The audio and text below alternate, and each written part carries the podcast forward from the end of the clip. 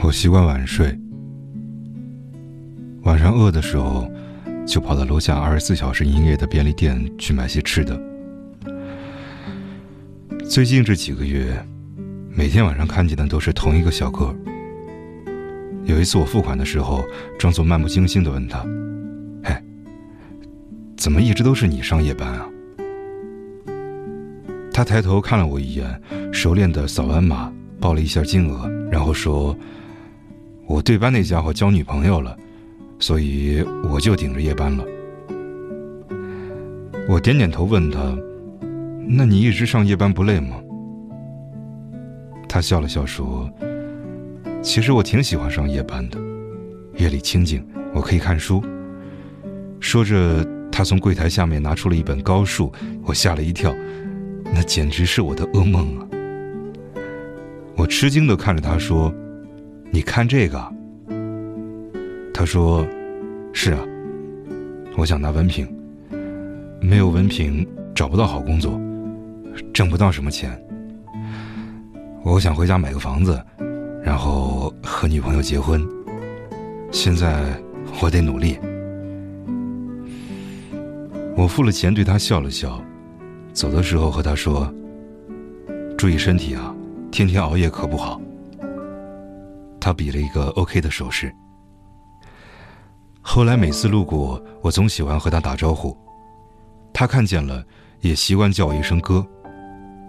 他知道我是大学毕业生，有一回晚上我下楼转了转，路过便利店的时候，他叫住了我。他从柜台里跑出来，站在玻璃门前冲我招手喊：“哥，你过来一下。”我看了看他，点了点头。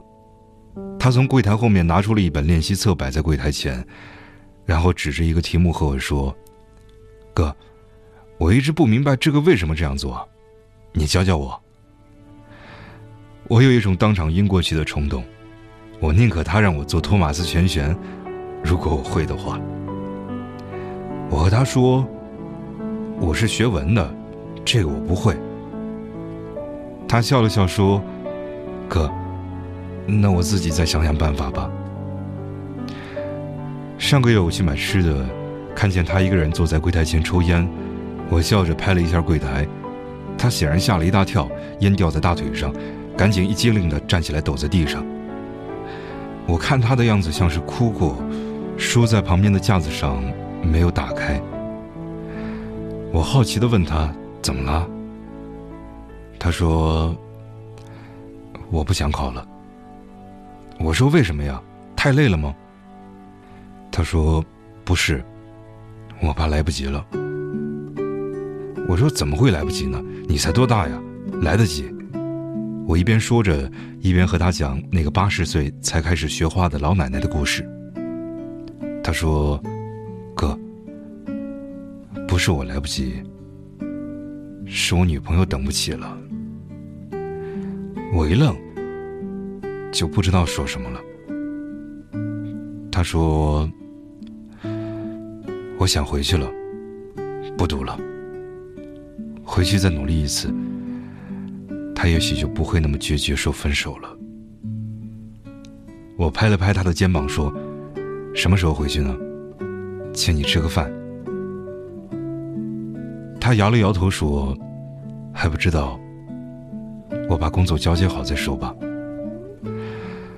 我买好了一桶薯片、两瓶酸奶，还有一些啤酒。买好单的时候，我和他说：“走的时候记得跟我说一下啊。”他点了点头。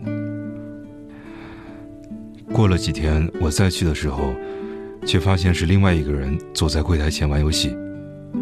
我问他：“之前那个人呢？”他说：“回家了。”我说：“不是过几天才回家吗？”他抬头看了我一眼，拿起我买的东西，一边扫码一边说：“他女朋友要嫁人了，他听到消息当天就走了。”我赶紧问：“那还会回来吗？”他笑了一下说：“谁知道呢？”我有些落寞的提着袋子走出便利店，觉得夜晚的风总是带了些苍凉的味道。我知道这座城市不会关心任何一个人内心深处的无奈和疼痛。从便利店到家的那段路，我一直在心里默默的祈祷，一定要挽回他，一定要挽回他。我越来越害怕看见有些人那么努力，却还是被现实给打败，就好像是一条铁轨，自己绕不到过去一样。无奈的时候就奔跑吧。眼泪会在风中干涸。我是猫叔，如果你喜欢我的声音，欢迎把它分享到朋友圈，让更多的人能够听到。如果你有感情方面的经历想与人分享，欢迎通过公众微信号“猫叔 FM” 与我联系。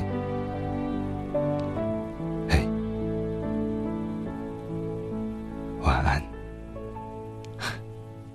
你是谁的新欢和旧爱？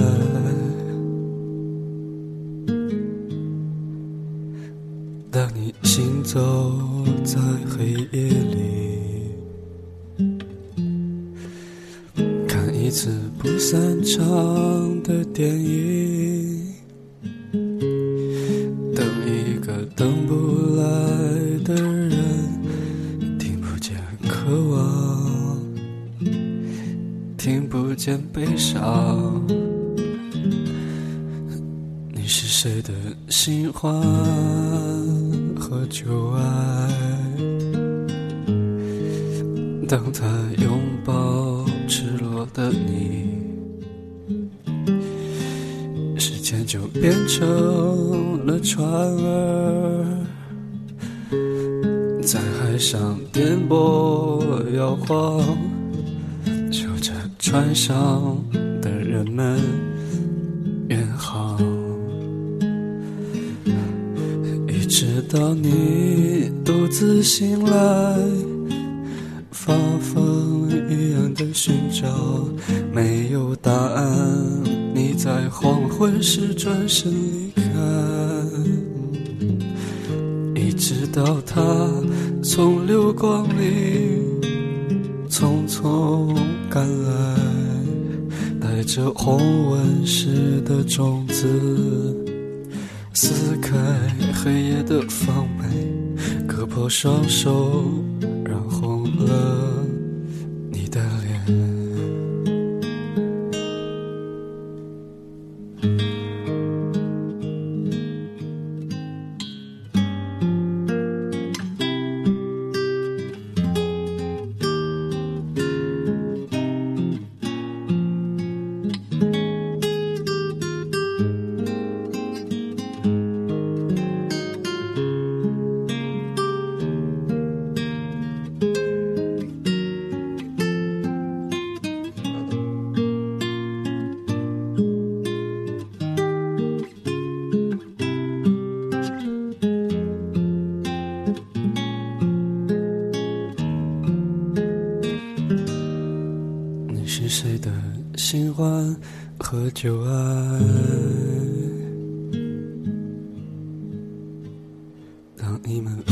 是你的爱情，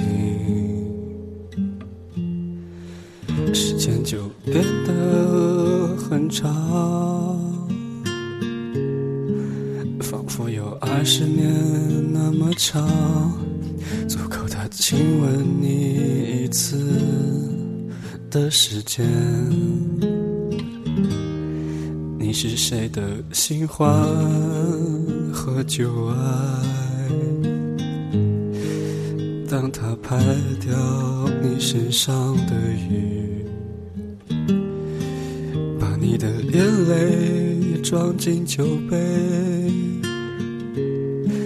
当做他唯一的依靠。然后成为你伟大的船长，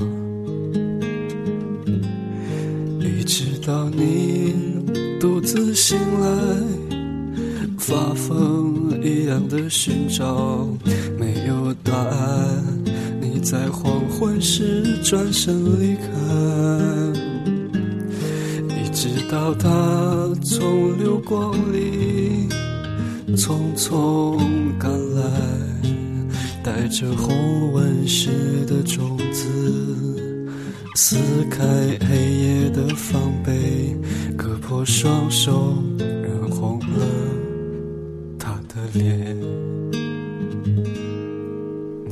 谁的新欢和旧爱？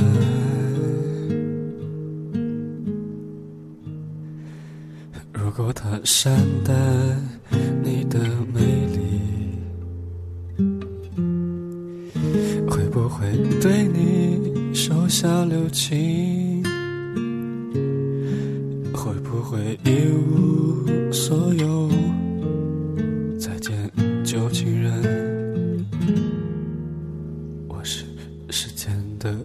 喜欢